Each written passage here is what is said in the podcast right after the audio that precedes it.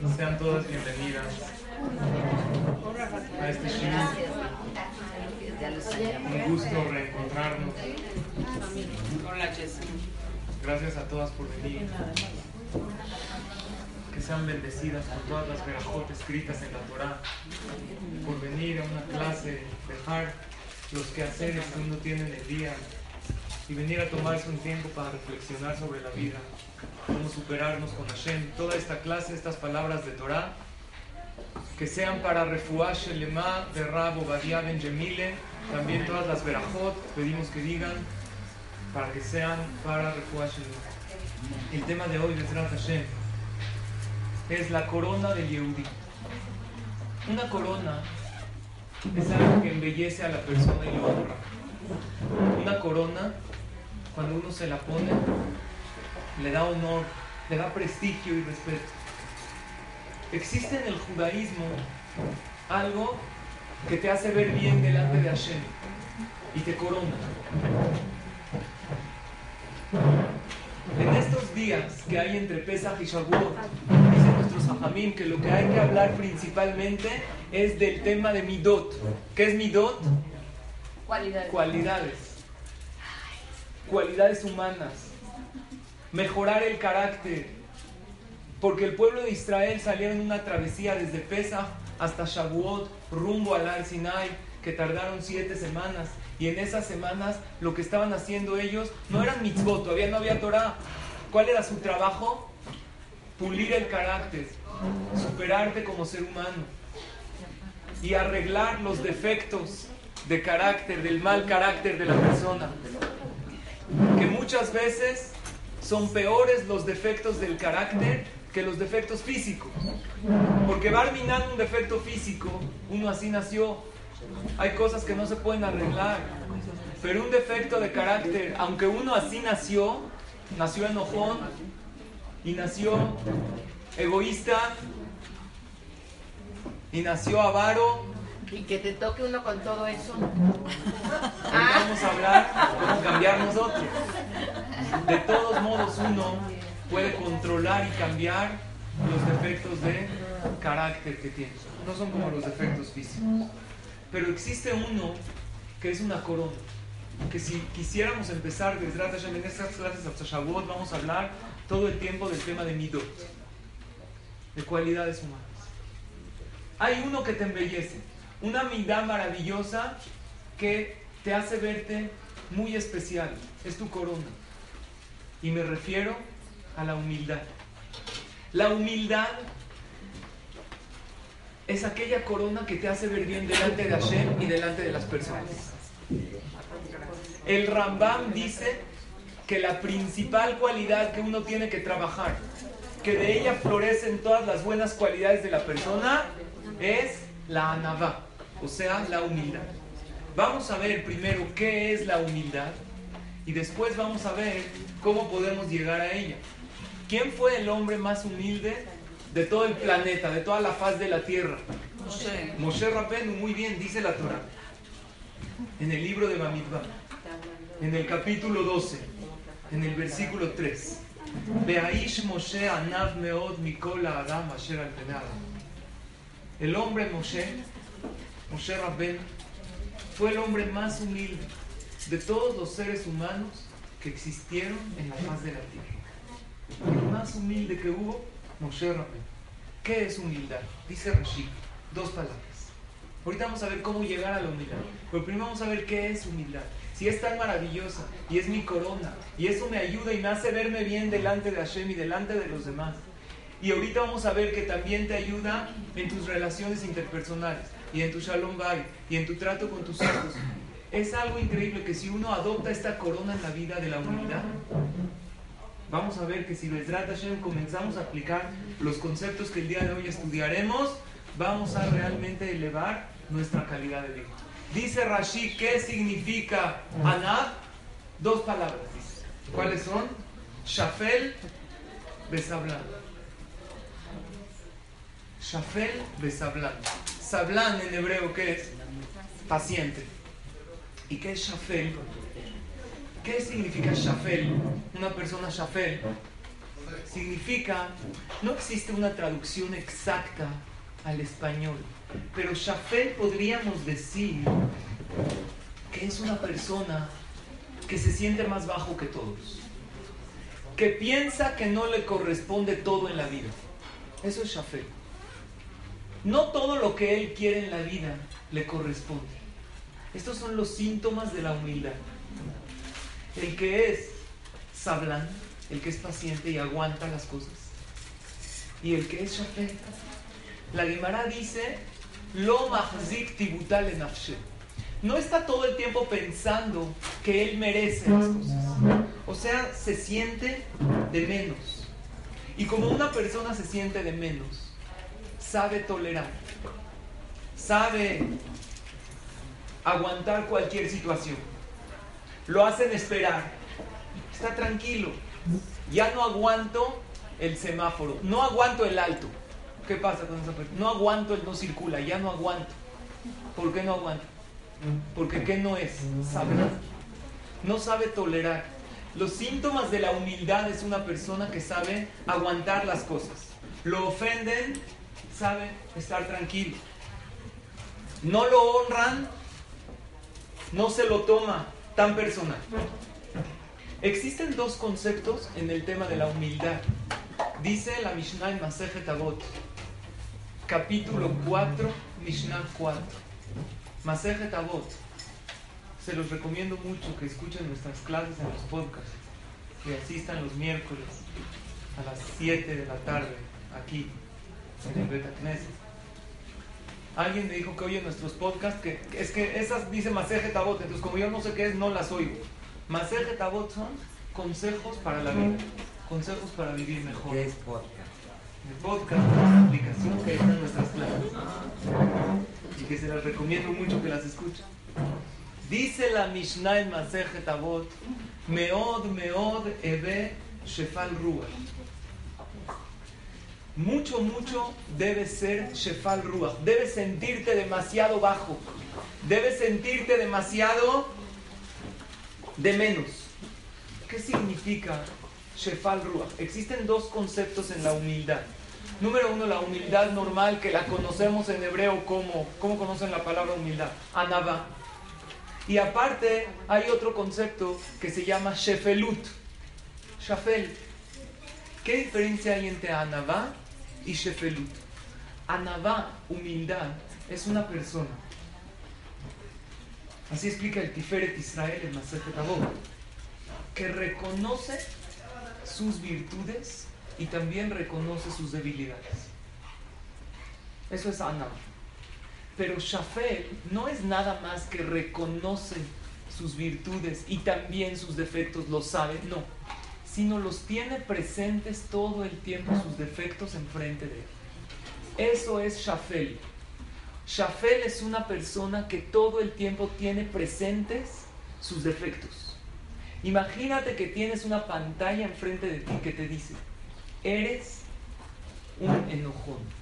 Eres un presumido. Así un iPad alguien te está deteniendo y todo el tiempo pasan letras por ahí. Eres muy fijada. Y eres muy egoísta. Y eres muy materialista. Y eso es una persona shafel. ¿Qué opinan de esta persona? ¿Está bien o está mal? Que todo el tiempo tiene presentes sus defectos en la mente. ¿Está bien o mal? Depende. ¿De qué? Para que estás presente para querer cambiar tus defectos. Muy bien. Pero todo el tiempo no vives. Pero todo el tiempo no vives porque se puede deprimir. No puede todo el tiempo pensar. Entonces tenemos que saber. El primer paso para corregir los errores en la vida es saberlos y reconocerlos. Si uno no reconoce que es enojón, oye, ¿por qué te enojas? No, es que él me dijo así. O sea, todo el tiempo se justifica, no va a reparar nunca su enojo y su mal carácter. El primer paso es reconocerlos. ¿Estamos de acuerdo? Ahora ustedes pueden decir, si yo tengo mis defectos presentes todo el tiempo en mi mente, eso me va a llevar a estar triste, a estar deprimido. Pero hay una gran diferencia. La depresión es cuando una persona ya no tiene ganas de luchar en la vida. Eso es depresión. Que ya está tan tirado que ya no tiene ni ganas de salir adelante. No estamos hablando de eso. Estamos hablando cuando uno sabe sus defectos para poder repararlos. Y eso es Shefelut, es una categoría más grande. Nosotros primero tenemos que empezar antes de llegar a Shefelut, como Moshe Rabbenu, porque Rashi dice que Moshe Rabbenu, ¿qué era? Shafal de Sablán. Aparte era, tenía sus errores presentes todo el tiempo. El que tiene presentes sus errores todo el tiempo ya no tiene fuerza de presumir. Porque como tiene presentes sus errores, yo soy esto, yo hago esto, yo fallé en esto, entonces ya no tiene ganas de presumir. Barminan, imagínense una persona muy presumido, que es muy creído, se cree más que todos en la sociedad. Y de repente Barminan tiene un problema de salud y está en el hospital. ¿Ustedes creen que en ese momento va a presumir? ¿O va a hablar así con prepotencia? No, está tan tirado. O Barminan tuvo un problema de dinero. Barminan una pérdida muy grande monetaria y él es muy presumido. ¿Cómo va a estar? Está cabizbajo todo el tiempo presume, todo el tiempo le enseña a la gente y se toma selfies así con él. ¿Por qué las mujeres te toman selfies así? ¿Por qué? De besitos se toman. ¿Tú crees que cuando está en el hospital con su hijo se va a tomar una selfie de besitos en el pasillo del hospital? No, por porque por ser que tiene un problema en ese momento ya no tiene fuerza de, que, de presumir. Ya no se cree nada. Eso es lo que sucede con la persona Shafel. Shafel es alguien que tiene todo el tiempo presentes sus errores. Moshe Rabenu era Anab y Shafel. Anab es el que sabe sus errores, sabe sus virtudes. Shafel es el que tiene presente sus errores todo el tiempo. Jajam Ben Zion uno de los grandes jajamín de nuestra generación falleció hace menos de 20 años. Vino a México en el temblor del 85. Dio una plática y dio mucho Jesús. Era uno de los grandes jajamim de nuestra generación, pero grandes, enormes en Torah, en humildad, en elocuencia, en consejos. Era una maravilla, era el Gadol el más, más, más grande de la generación. Imagínense como Jajam Obadiah Yosef que falleció también en su tiempo. Gente muy elevada. Pero este Jajam, Jajam menciona a Shaul, por tan humilde que era, él no vestía saco largo como Jajam y sombreros, él era muy humilde, él no quería puestos especiales. Él se vestía normal, con un saco como una brej normal, con sombrero, su barba blanca, pensaban que era un viejito, normal. Y cuando le pedían que vaya a dar una clase a un lugar, a otro lugar, no aceptaba que le manden un chofer, un coche, como muchos jajamín, que no tiene nada de malo. A veces un jajam quiere. Él iba como? En camión, en transporte público. Y se subía al camión y se agarraba del tubillo. ¿Ustedes iban en, pecero o nunca fueron? Yo de chavo, la verdad, sí, iba. Ya, no tienes coche de chiquito. No, de chavo ibas. En la mañana, ¿no? Nunca se subieron al pecero hacia la peche. Cuatro pesos a la yeshiva. Estaba buenísimo. En Israel todavía está mejor. Pero en México, así en la mañana te subes al pecero, hueles así todas las cremas, todas las ¿Eh? En la tarde ya está más difícil. Pero una persona va en el transporte público y la verdad no, no, no tiene mucha fuerza como para, para presumir. Ya, se siente así como que del montón, así se siente uno. Jajam Ben Bashaul, el Gadol Ador, se sube al camión para ir a dar una clase. El chofer del camión no ve a un jajam así vestido, ve a uno con saco. Le avienta la franela y le dice, oye, límpiame el espejo ahí. No, sabe que está hablando con el ser humano más importante del planeta. El ser humano más elevado es el que sabe Torah. No hay alguien más elevado que Vean a los grandes que En otra ocasión, el jajam también se sube al camión y paga. Hazito era anciano tenía 80 años, se viajaba en transporte público. Y el chofer les dice, avancen, avancen, avancen. Oye, no, alguien le dijo, espérate, estás hablando con el Jajam Benzion No sabía, era alguien que era sumamente humilde. No se veía más que los demás y no le enseñaba también a la gente. Entonces, Shafel, que es una categoría muy alta, es tener tus defectos presentes todo el tiempo en tu mente. Yo soy A, B, C, D. Obviamente estoy haciendo unas actividades, pero saberlos todo el tiempo, no para decírselos a la gente, para decírtelos a ti misma. ¿Y por qué no voy a caer en depresión? Porque hay un pasú que dice en el Teilim 147, dice David Amelech, me a Anabim Hashem. Lo decimos todos los días en la mañana. Anima a los humildes Hashem. Hashem te promete, eh, tienes una promesa de Dios, que si tú eres humilde y te fijas en tus defectos, te dice Hashem, no te voy a dejar caer en la tristeza, no te voy a dejar caer en la depresión. Si tú realmente te concentras en tus defectos para trabajar en ellos y para ser mejor persona, ¿qué te dice Hashem? Te prometo que no vas a caer en la depresión. El depresivo se concentra en sus defectos para sentirse cero y para quitarse las ganas de trabajar y para autojustificarse porque está tirado en la cama todo el día. Porque yo soy A, B, C, eso es negativo. Pero una persona que tiene presentes sus defectos para trabajar en ellos y mejorar como persona, ¿qué le promete a Hashem? No caerás en la depresión. Yo te voy a dar fuerza. Hay que tenerlos presentes. Hay que tener los defectos presentes y no te preocupes que vas a caer en la tristeza, porque si tienes tus defectos presentes con la única finalidad de mejorarlos, entonces Hashem te promete que te va a ayudar. Vean lo que sucede con el hombre más humilde de la tierra, Moshe Rabbeinu, y también su hermano Aharon Akor. Era súper humilde. Hashem les dice que vayan a sacar al pueblo de Israel de Mitzrayim. Vamos a ubicarnos. Ahorita estamos entre Pesach y Shavuot. ¿Qué está haciendo el pueblo de Israel en estos días? Caminando hacia el Har Sinai, hacia el monte de Sinai para recibir la Torah. Pero si vamos un poco para atrás, entonces salieron de Mitzrayim. Y si vamos más para atrás, las diez plagas. Y si vamos más para atrás, estaban esclavizados. Y, y en el momento que estaban esclavizados, llega Hashem y le dice a Moshe, le dice a Moshe Rabbenu, ver Hashem el Moshe el Aharón, el Bene Israel, les ordenó sobre el pueblo de Israel y sobre Paró, el rey de Mitzrayim, para que lo saque. ¿Qué les ordenó? No dice la Torah que les ordenó, dice Rashid. ¿Sabes qué le ordenó Hashem a Moshe y a Aarón? Tzivam aleem le andigam benaja les ordenó, ellos son mis hijos, les pido por favor que les tengan paciencia y tolerancia, belisbolotam y aguantar, aguantar qué, aguantar todo. Acuérdense, los judíos son difíciles, ustedes los van a liderar, aunque se quejen, aunque les avienten piedras, aunque los insulten. ¿Qué les dijo Hashem a Moshe y a Aarón? Aguanten todo, que son mis hijos. Hay un midrash que dice, mis hijos son ragzanim, son enojones, son tardanim, son molestones.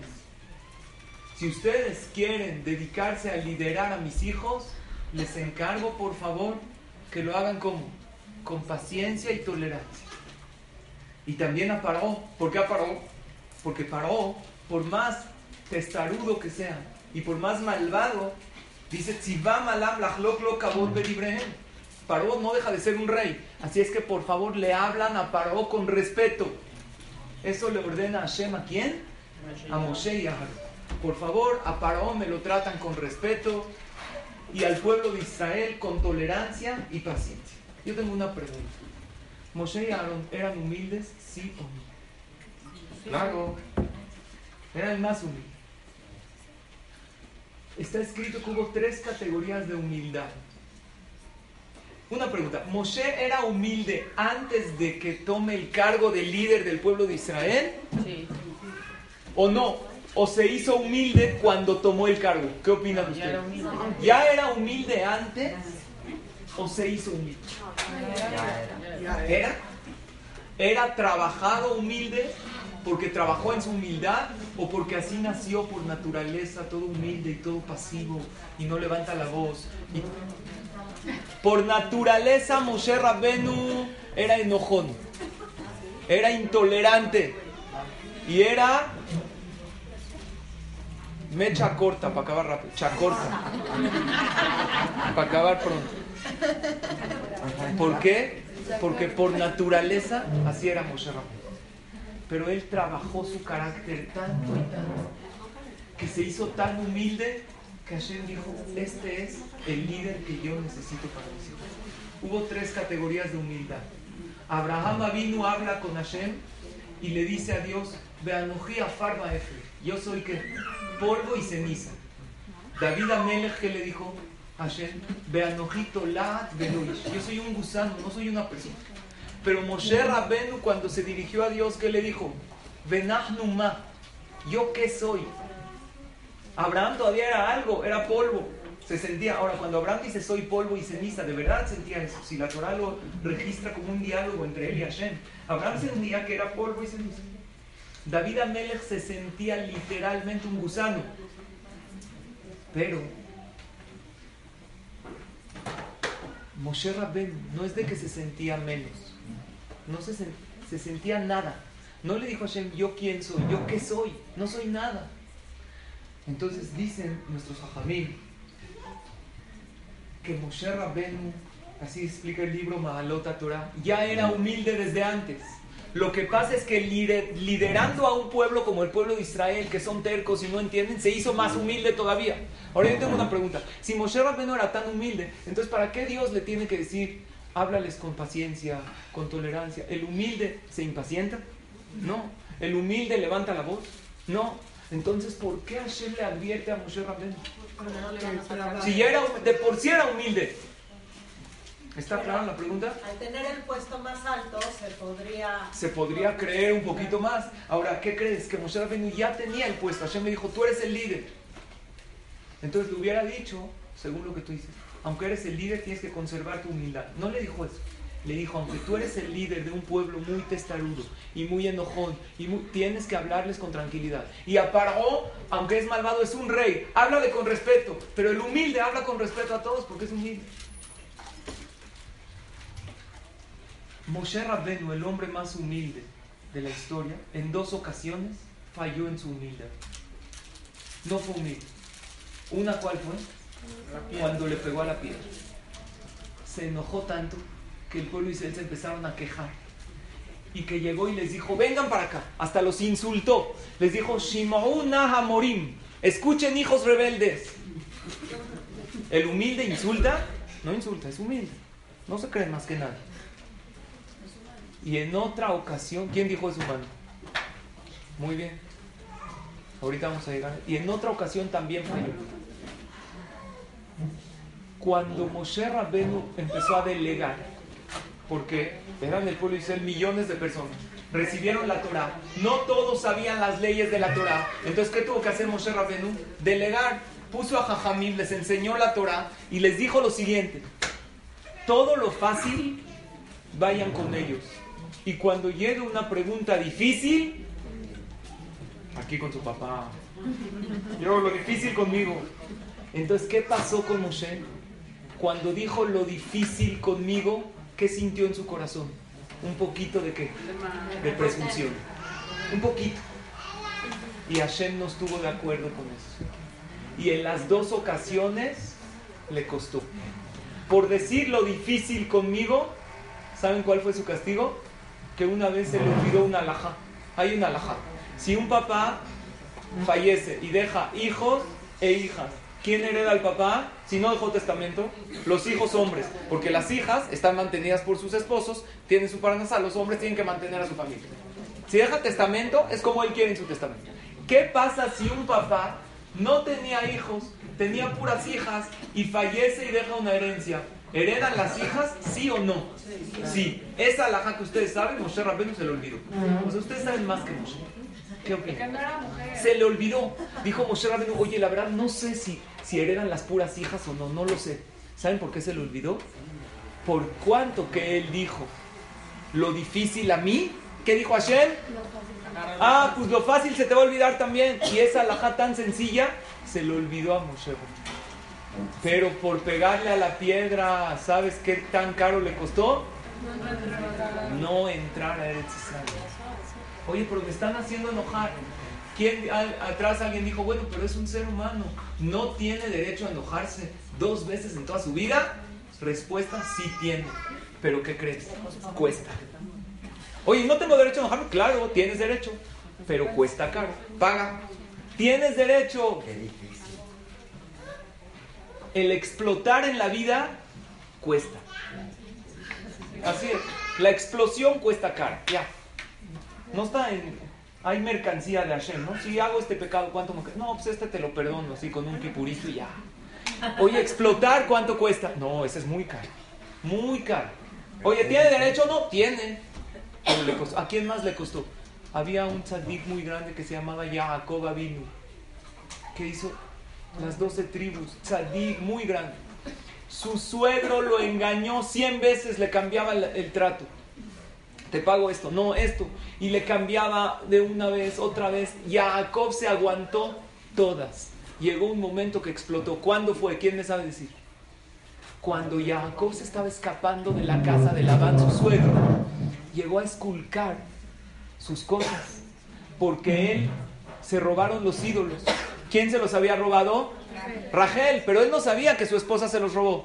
En ese momento se enojó Jacob con su suegro Labán y ¿qué le dijo? El que, el que tenga algo de tu propiedad, que no viva.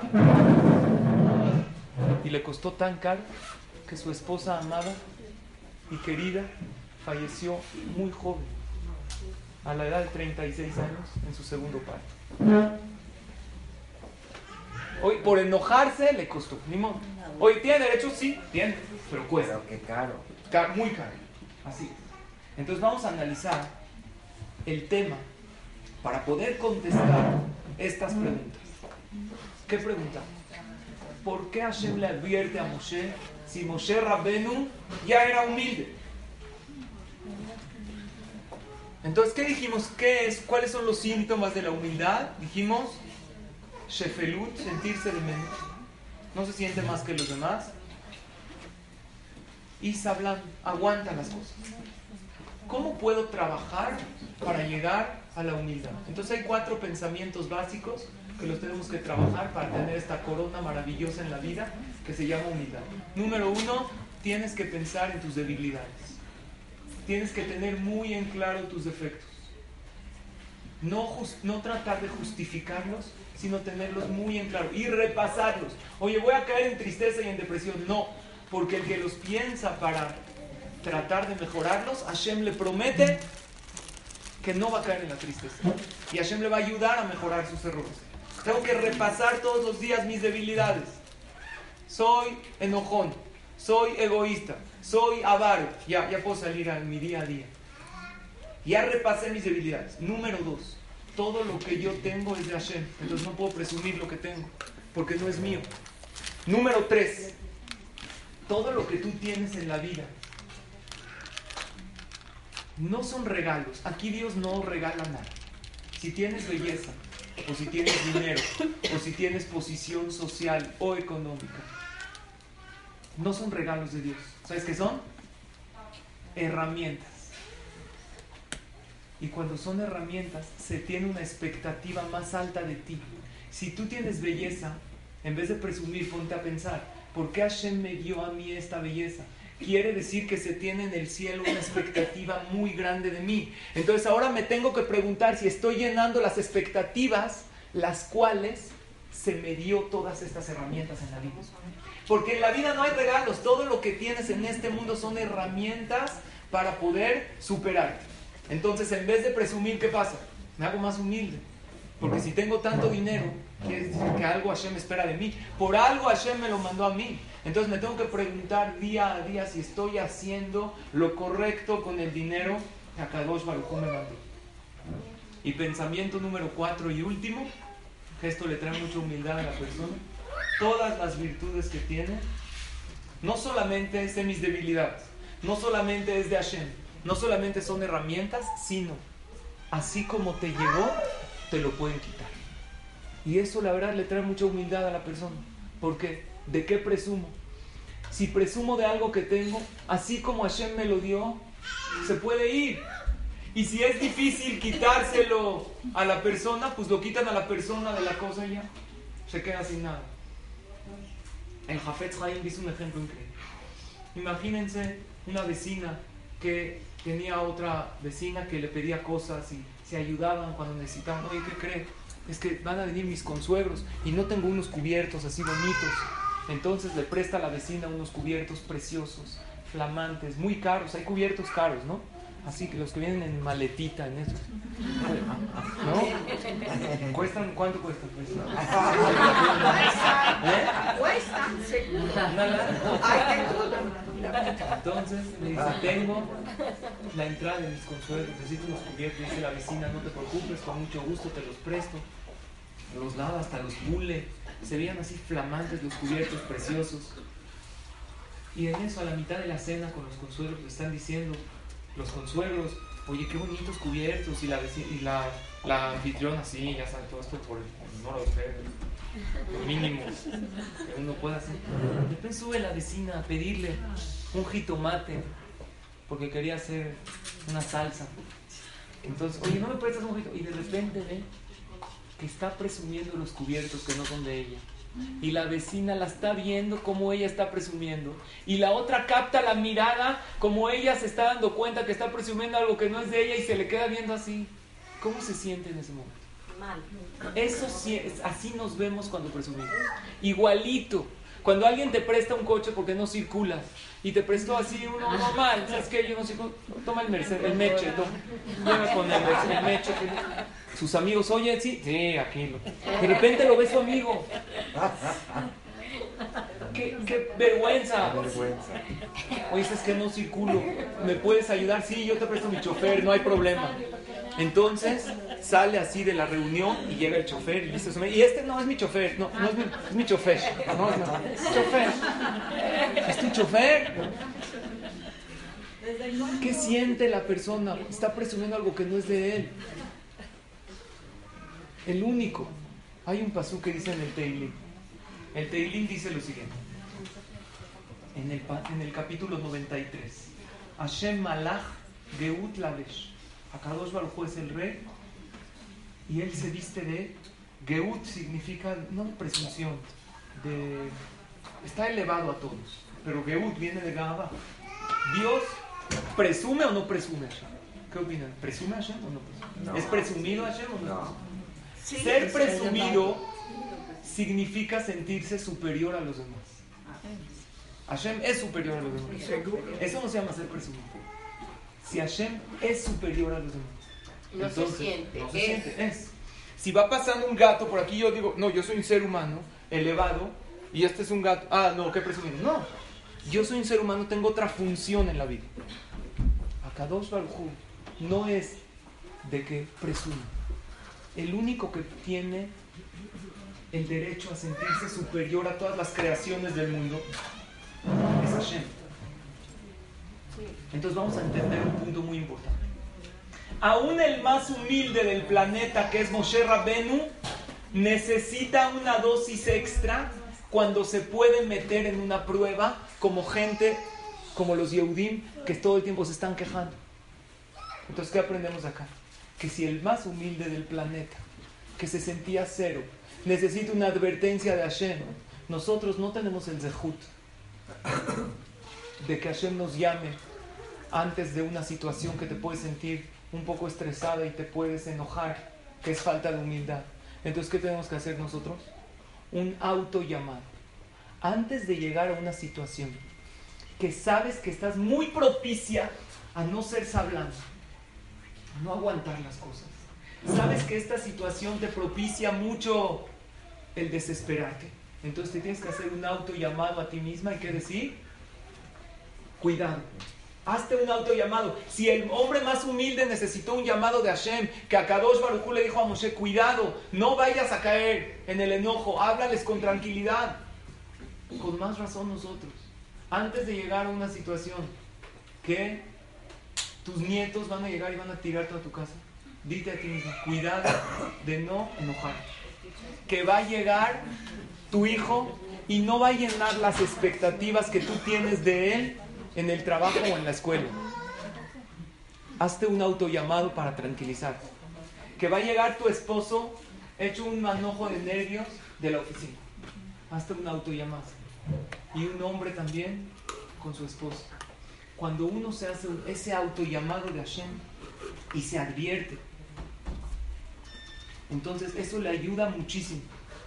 Necesitamos una doble dosis o triple dosis por ejemplo, en Erev Shabbat, que uno está preparando para Shabbat, o antes de una boda, antes de una boda, generalmente cuando tengo oportunidad de hablar con los novios, siempre les digo que no existe una boda que salga todo perfecto, que llegó el fotógrafo a tiempo y que el menú estuvo bien y que el vestido, siempre algo pasa, algo pasa. ¿Por qué? Porque Hashem te suele enseñar para que seas más humilde, que los planes no son exactamente como tú quieres. Y antes también de que yo reúno a mis hijos antes de un viaje, cuando tenemos oportunidad de irnos, a explicarles. Miren, nosotros planeamos un viaje. Conocen un viaje que salió exactamente planeado desde el principio hasta el final, todo como el itinerario que tú lo planeaste. A esta hora salimos y luego fuimos acá y luego fuimos a este paseo y luego agarramos el coche. No existe. Nunca es así. Entonces cuando tú te haces un autollamado y sabes de un principio que no va a salir las cosas como tú quieres y tú te autoadviertes a ti mismo para no enojarte y no perder la humildad, entonces eso sirve. Algo increíble. Pero cuando la persona tiene una expectativa, como había uno encuentra a un señor en la calle, lo apunta con una pistola, le dijo, ¿qué quieres? ¿El dinero o la vida? Dijo, la verdad, prefiero vivir. Toma todo mi dinero, le da su cartera, se va el ladrón feliz. De repente dice, alto, espérate. Tengo mi reloj también, no te lo digo. Se regresa. Ya se está yendo, no, espérate. También tengo dinero en la bolsa de atrás. Entonces le dice el ladrón, ¿qué te pasa? ¿Por qué me estás dando? no te estás dando cuenta? Soy una mala persona. Te puedo matar. Dijo, no, tú no eres tan malo. Porque tú me diste a escoger entre el dinero y la vida. Mi esposa me quita las dos, no me ¿Qué pasa con esta persona? ¿Qué le falta? Le falta entender que a la pareja hay que, una advertencia antes de verte con tu pareja, te tienes que auto, él tiene que saber que a la mujer hay que complacerla, hay que chiquearla, hay que cumplirle sus deseos, nada más en dos ocasiones. Cuando es su cumpleaños y cuando no es. Y ya. Si un hombre le complace, ¿están de acuerdo? Si la complace en esas ocasiones, ya va a estar feliz.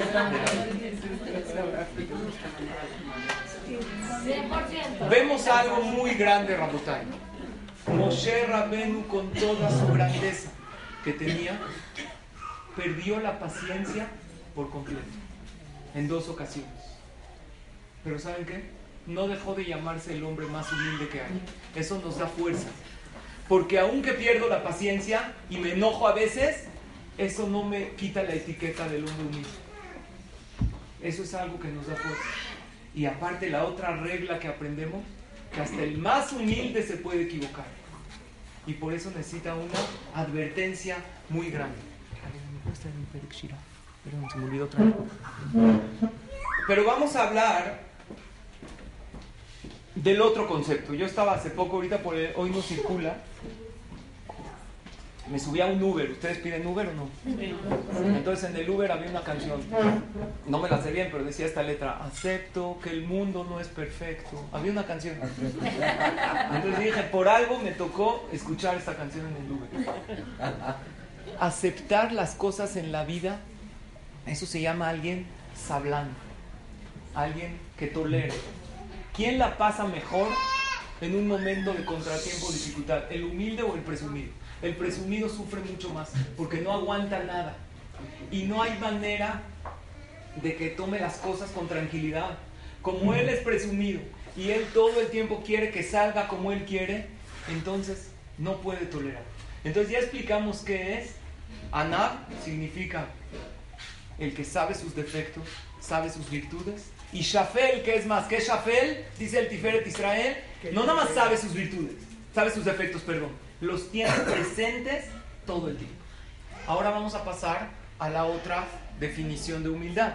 Dijimos que otra palabra, otro concepto de humildad es ser sablán. Sablán se suele traducir como sablanut, ¿cómo se dice en hebreo? Paciencia. Pero esta palabra es un poco engañosa. Les voy a explicar por qué. Porque la palabra paciencia se suele utilizar para algo que va a pasar. Ten paciencia, ya va a acabar.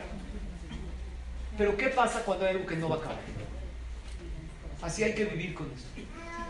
¿Por qué los pacientes del doctor se llaman pacientes? ¿Por qué? Porque tienen que tener paciencia en lo que los hacen pasar.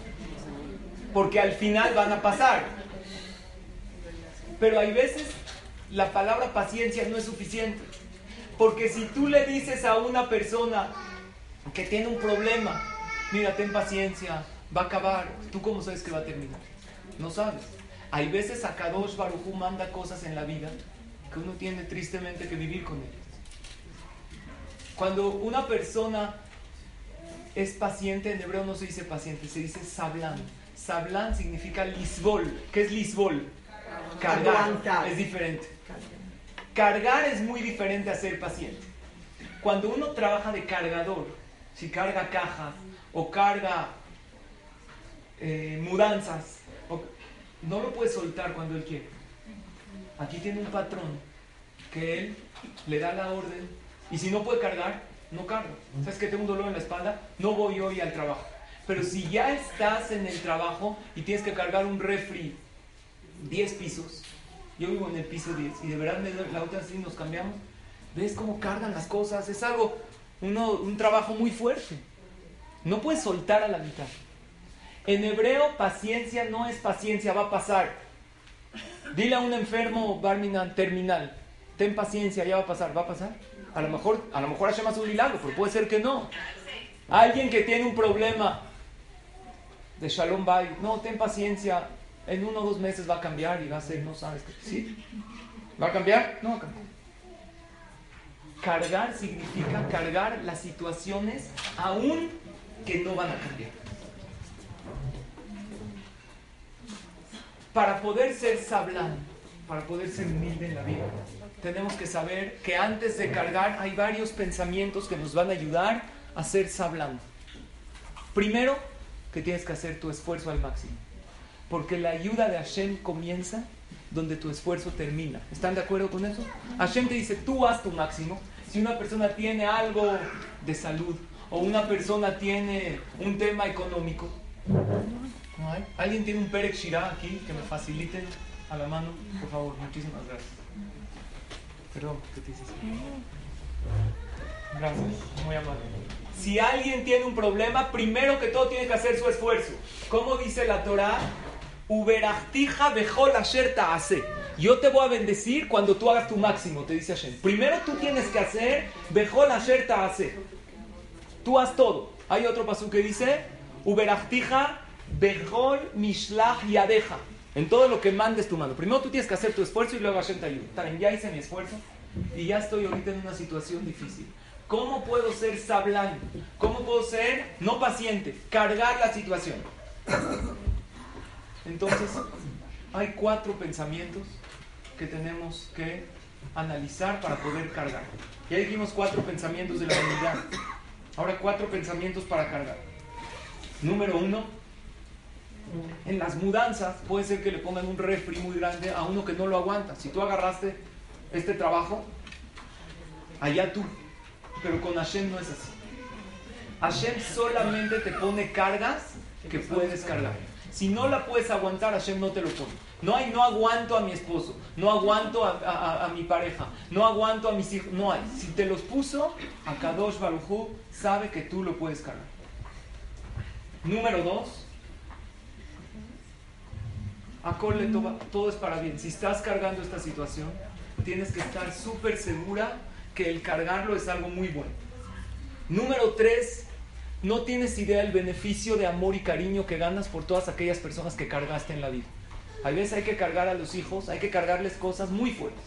Y hay que cargarles cosas a los padres y a los suegros y a la familia y a los amigos y quedarse callado. Pero el amor y el cariño, cuando estos hijos crecen y se dan cuenta todo lo que cargaste, o cuando pasan muchos años en pareja y tu pareja se da cuenta lo tolerante y lo paciente que fuiste, el amor es algo muy grande, el beneficio por cargar situaciones es muy grande delante de Akadosh. Y número cuatro, el daño si sueltas aquella carga también es enorme.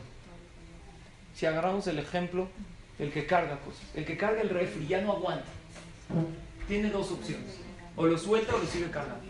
Si lo suelta, ¿cuánto le va a costar el refri? 20 mil pesos. ¿Y cuánto gana? 500. ¿Valió la pena? No.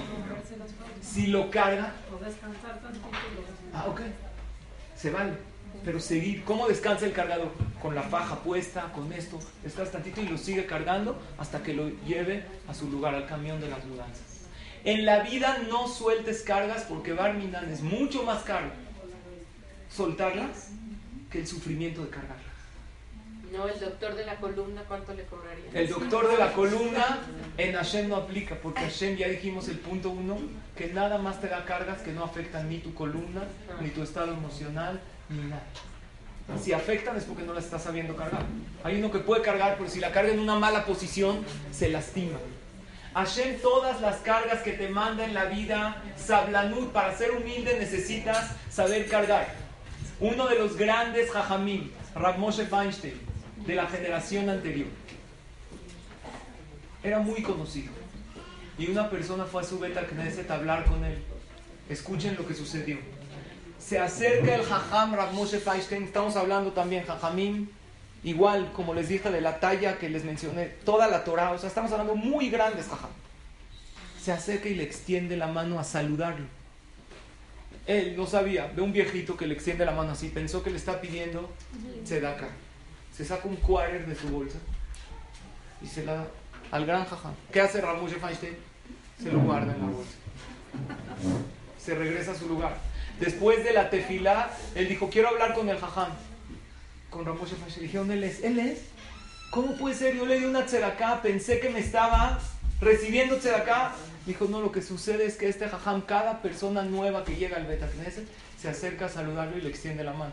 Y como tú le diste una moneda, ¿qué haría cualquiera de nosotros si nos dan una moneda de tzedakah y Baruch Hashem no necesitamos? Dices, no, yo no recibo, toma. Es, es más, yo te doy, ¿qué? ¿Sí o no? Pero Rav Moshe Feinstein, para no, el otro le está dando una tzedakah. Dijo, en este momento, no va a, a lo mejor se va, no quiere hablar conmigo. Si él hubiera sabido, se hubiera presentado, pero él no sabía lo que iba a suceder. Es sabido que él era muy humilde. ¿Saben cómo se enteraron los Goim que falleció? Fue hace unos 40 años, a lo mejor menos. Enfrente de la yeshiva donde él estaba, había un convento. Y una vez las, unas de las, monjas que están ahí llegaron a la yeshiva a tocar la puerta. Dijo, ¿dónde está su rabino? Dijo, no, es que falleció hace unos días. ¿Qué? ¿Por qué? ¿Cómo saben? Dijo, es que todos los días, él antes de entrar a la yeshiva, nos veía ahí y nos decía, yuhu, bye, good morning. Y se metía y todos los días saludaba a las monjas que estaban en el convento. Y como ya llevamos dos días que no recibimos su saludo, pensamos que algo le pasó. Vean qué gente humilde. Hay veces una persona se molesta, dice, no, esto es Leshem Shamayim. ¿Por qué me molesto? Porque no están en el Kiddush, no están, soy tzadik. Me estoy enojando porque no están haciendo bien las cosas, según la alajá. Si es por alajá o por Torah, también se vale en ese momento perder la humildad y gritar y levantar la voz, pero con el fin de que mis hijos estén en la mesa en el Kiddush, ¿se vale o no se vale? Tampoco. Rabbi Yehuda Tzadka, el Rosh Yeshiva de Porat Yosef, él prepara su Hanukkah. En Israel prenden algunos, en algunos lugares, en la calle. O sea, en la calle junto a la puerta de hasta afuera. Aquí hay lugares donde si prendes en la calle, a los 15 minutos, adiós Hanukkah. Pero en lugares es sabido, en Israel se prende porque es muy bueno para propagar el milagro. Pre- él prende viernes en la tarde, el- en Shabbat, cuando cae Hanukkah, se prende antes de ir al Knis. Prende, prepara su Hanukkah, la prende, dice Berajá, se va al Knis, llega del Knis y ¿qué ve? Toda la Hanukkah tirada, la mesa tirada, el aceite todo derramado, los vasitos todos rotos. Alguien, hay niños, juegan en la calle en Israel, hay Erub, como ya hay en muchos lugares en México, ¿qué hacen los niños en lo que van los papás de? Juegan en la calle, pelota, juegan. le tiraron la Hanukkah al jajam más grande, que vive ahí en Jerusalén, el Rosh Yeshiva. ¿Qué hizo el jajam? No dijo una sola palabra. Entró a su ¿Qué dice el alajá? A lo mejor con la mitzvah ya no, ya no cumple. Pero, ¿qué hace? Ahorita es Shabbat. Ahorita no se puede preparar ni volver a aprender. No hay nada que hacer. Su Hanukkah ya la perdió. ya Llega, hace kiddush normal. Ni siquiera preguntó quién la tiró. Al poco tiempo, tocan la puerta de su casa. Llega un papá con un hijo. Avergonzadísimo. El papá le dice, es que mi hijo le rompió su Hanukkah. Jajam, de verdad le vinimos a pedir una disculpa, estaba jugando. Dijo, no, no hay ningún problema, estaba jugando, es normal, los niños juegan en la calle. Le dijo, y a ver, tú estudiaste algo de Hanukkah, sí, a ver, ven, pasa a mi casa. Lo pasó, lo sentó en su mesa, le platicó un pirush de Hanukkah, le dijo Hazako Baruch, le dio un dulce. ¿Saben qué pasó con este niño? Este niño quedó tan impresionado del Jajam porque él está acostumbrado, cuando tú eres niño y rompes algo en tu casa, ¿se acuerdan o no? Si tú rompes un vaso en tu casa, ¿qué te dice tu mamá? Si lo rompe tu mamá, No pasa nada. no pasa nada. Lupita, Lupis, tráete la escoba, es que se cayó el vaso, ella no lo tiró, se cayó algo aquí en la cocina. Si tú lo rompes de chiquito el vaso, te arrepientes de haber nacido. Se acabó, así de sencillo. El vaso y los vidrios y, y nadie tiene que están descalzos, y los regaños, ya no puedes comer nada, ¿sí o no? Si hay invitados te salvaste, porque si lo repites, no, no pasa nada, tú, hasta tu mamá, ¿no? No, no pasa, son niños. El niño estaba acostumbrado a eso. De repente se impresiona de la humildad del jaján, se quedó tan marcado que le dijo, papá, cuando yo crezca quiero estudiar con este jaján. Fue a la yeshiva Estudió desde chiquito, él la rompió a lo mejor a los 9 años. Hasta los 18 se entra a la yeshiva. Era su anhelo especial. Se hizo alumno de los más destacados del Jajam. Llegó a ser un gran talmud Jajam por un acto de aguantar. De lo que es. Quiero mencionarles algo maravilloso. Esto era Pirkei Avot. Ah, ok, muchas gracias. Aquí está. Sí, muchas gracias, muy amable. Entonces, ¿qué vimos en síntesis? En síntesis vimos lo siguiente. La corona más maravillosa que te hace verte bien es la humildad. Hay anal y hay shafel. Primero hay que empezar por anal, reconocer los errores y las virtudes. Shafel es una categoría más. ¿Qué es shafel? Que todo el tiempo tiene presentes sus errores. Pero no llega a la depresión, no te preocupes porque si lo haces para mejorar en la vida, Hashem te da fuerza. Hay que hacerse un auto llamado. Si el hombre más humilde Hashem le llamó, tú hazte un auto llamado antes de llegar a situaciones que te puedes llegar a enojar. Cualquier persona puede caer, hasta el hombre más humilde, Moshe Rabenu, hasta Jacob Avinu, pero les costó muy caro. Ahora no se preocupen, a nosotros no nos cuesta tan caro, Baruch Hashem, no somos tan sadikim. A ellos, Moshe Rabenu, un enojo, le costó no entrar a la tierra de Israel. Hashem a nosotros nos ve sabe que estamos, Bezrat Hashem, en proceso. Y que es sablanut. No es, no es ser paciente, sino que cargar, las cosas. En Israel se dice en hebreo, leashlim mamatzab. ¿Qué es leashlim? Ya, ¿sabes qué? Esa es, tu, esa es tu situación. Vive en paz. Acuérdense, paciente se parece a paz. Vive en paz con la situación. Ya, eso es.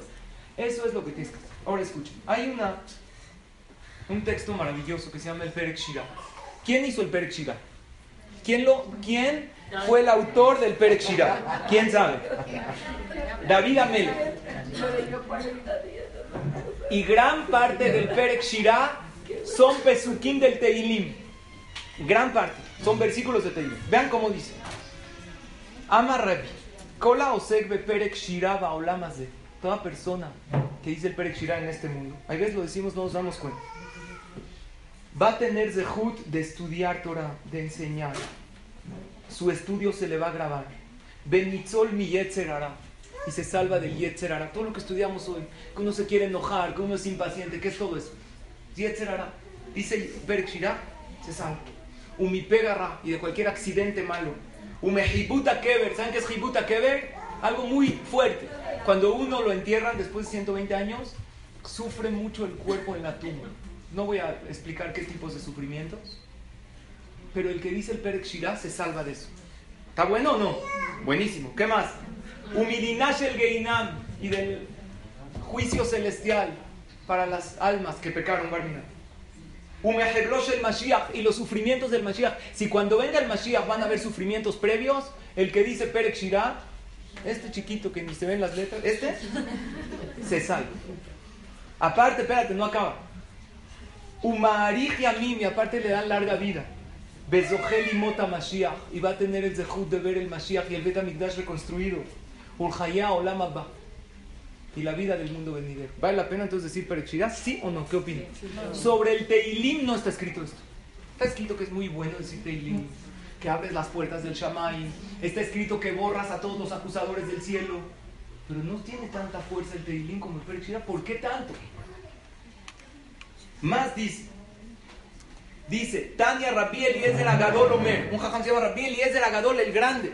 El que dice Perek Shirah todos los días, yo atestiguo sobre él. Lo estoy, viendo, lo estoy traduciendo literal. Que va a tener Olam Abba y se va a salvar de todo lo malo. Y que, no, va a tener un juicio malo. Y que se va a salvar de todo tipo de daños. Y tiene cosas increíbles. ¿Por qué el Teilim no tiene lo mismo, la misma segula que el Perek Shirah? ¿Quién me puede decir por qué? El Teilim son puras alabanzas. Está lleno, y es más, es el mismo autor. Lo hizo David Amelech. Y el Perek Shirah está lleno de pesukim del Teilim. El cielo dice un pasuk del Teilim. El, la rana dice un pasuk del Teilim. ¿Por qué? ¿Qué tiene de especial? Aquí está la respuesta. Dicen los hajamim que cuando David Amelech acabó el Teilim, Beshashe David Amelech, Siyem Sefer Teilim, acabó todo el Teilim. 150 capítulos llenos de fe en Hashem. Zahada a toda la se sintió un poco orgulloso. Cayó un poquito en el tema de qué? De la soberbia, un poquito de la presunción. Y le dijo a Hashem, Dios, aquí entre nos, Amar לפני הקדוש ברוך הוא, יש בריאה שבראת בעולמך שאומרת שירות ותשבחות יותר ממני? Dime la verdad, ¿hay una creación en el mundo que te alabó más que yo? La verdad no hay, Dios. No hay en toda la historia alguien que te alabó y te cantó. David Amelech, ¿en qué situaciones le cantó a Hashem? En las fáciles y en las muy difíciles. Vean los capítulos del Teilí. ¿Qué le dijo Hashem a David Amelech? Cuando le preguntó esto. Le, Hashem no le contestó. De repente vino una rana. ¿Se lo saben o no? ¿Lo dicen? Antes del Perek Shirah se dice este texto. Vino una rana y le dijo a Ambralo, Nizdamnalo Tsefardeahad, vino una rana y le dijo, David, alta zuach la no te creas tanto. Porque tú cuántos capítulos dijiste? 150 capítulos de Teilim. Sheani omeret shirot betishbachot yoter. Yo le canto a Kadosh Baruj todo el día y lo alabo. Y no solamente eso. Cada canto que yo le digo a Shem, tengo sobre ella Shloshet Alafim Meshalim. Tres mil complementos a ese canto. Y aparte le dice la rana a David Amelech que yo hago una mitzvah que tú no haces. Que en la orilla del mar hay un tipo de pez que come ranas chiquitas. Y cuando él tiene hambre, Hashem me manda ahí, a la orilla. Y me dice, ranita querida, párate por favor ahí para que te coma. Y yo voy y me come. ¿Tú haces esa mitzvah, David Amelech? ¿Que te dejas? Entonces, por lo tanto, tranquilo. No creas que tú eres la persona que más dijo Shirot Betishbahot. Y en ese momento, David Amelech cerró el Teilim y dijo, tiene razón la rana. Si David Amelech necesitó una rana para hacerse más humilde, ¿cuántas ranas necesitamos nosotros para bajarnos un poco de la nube en la que vivimos y no creer que somos las personas que más hacemos y más damos y más alabamos y siempre que hay un problema siempre señalamos al otro como culpable? No es así. Por eso David Amelech agarró y hizo otro Perek Shirah. Después del Teilim lo hizo, ¿sabían? Pero ya con una humildad muy grande. David Amelech dijo, ah, entonces la rana le canta a Hashem. Dios, ¿qué te canta la rana? Entonces Hashem le mandó por Ruach HaKodesh, este es el cántico de la rana. David lo apuntó. Oye Dios, ¿y nada más la rana te canta? Entonces Dios le mandó, no, también le canta este animal y también el perro. Y, empezó a apuntar todo David Amelech. Y luego David Amelech se dio cuenta que no nada más los animales que tienen vida, también el cielo le canta y también la tierra y también el pasto y también las plantas. Entonces vio que él no era el único que le cantaba a Shem. Entonces este libro Perek Shirah se hizo poderosísimo porque se hizo a través de qué? De la humildad. A través de la humildad. Lo mismo pasó con la Torah. Las primeras tablas de la ley bajó Moshe Rabbenu con razón. Se enojó porque el pueblo de Israel estaban, pero las tiró. Hubo una falta de humildad ahí. Entonces tuvo, que hacer otras. Ya con humildad, con tranquilidad. Y para terminar les quiero decir una sola reflexión. El tener humildad en la vida trae verajá a la casa. Les voy a explicar por qué. Hay veces es verajá temporal o hay veces para siempre. Hay una alajá en la Abdalá. Cuando ustedes dicen Abdalá en la casa, ¿qué hay que hacer? Echarle vino a la copa y hacer que se desborde un poquito. ¿Conocen esa costumbre? Es no, es obligatorio. ¿eh? Dije alajá, no es alajá, es costumbre, es minado. ¿De dónde salió esa alajá?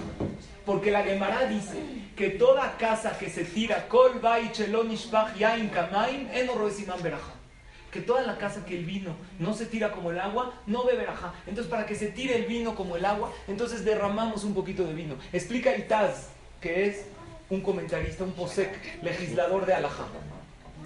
¿Qué significa toda casa que no se tira el vino como el agua? Cuando se cae el agua, no hace uno tanto escándalo. Se cayó el agua en el mantel, ¿qué pasa? Nada. Ya lo puedo hacer. Se cayó el agua en tu vestido, no pasa nada. Pero yo quiero verte cuando se te cae el vino en el sillón que acabas de comprar o en tu vestido o como en ocasiones casi nunca pero hay que cuidarse mucho en las bodas yo hago bodas siempre tengo pavor que no vaya a ser que a la novia se le vaya a caer, porque en una ocasión pasó y te sientes la peor persona del mundo. Pero yo no tengo la culpa, yo le paso el vino a la novia, sabes que tú tomas solita, hasta me hago para atrás, porque por los nervios empieza a tomar así.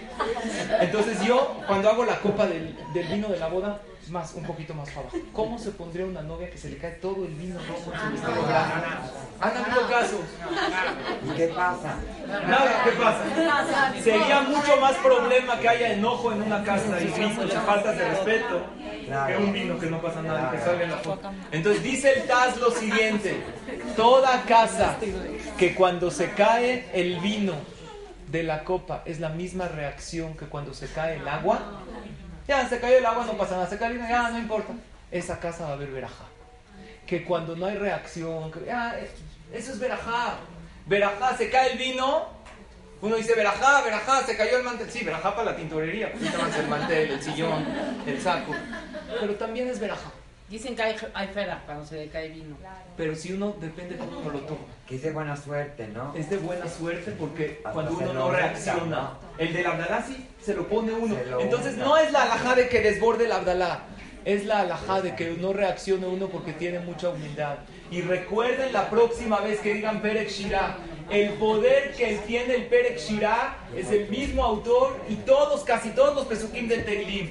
Pero el poder es que fue un cántico que David Amelech lo escribió con humildad. Y cuando tú dices un cántico con humildad, sintiendo, como dice la Gemara, como empezamos la frase, lo mahzik tibutal en no todo lo merezco en la vida. Cuando uno siente que no todo lo merece, reacciona por completo diferente. Esa es la corona más maravillosa que puede tener el Yehudi. Ya la estudiamos. Ahora falta que si te la quieres poner. Ya la estudiaste, ahora póntela. Decide coronarte con esa corona maravillosa que se llama humildad.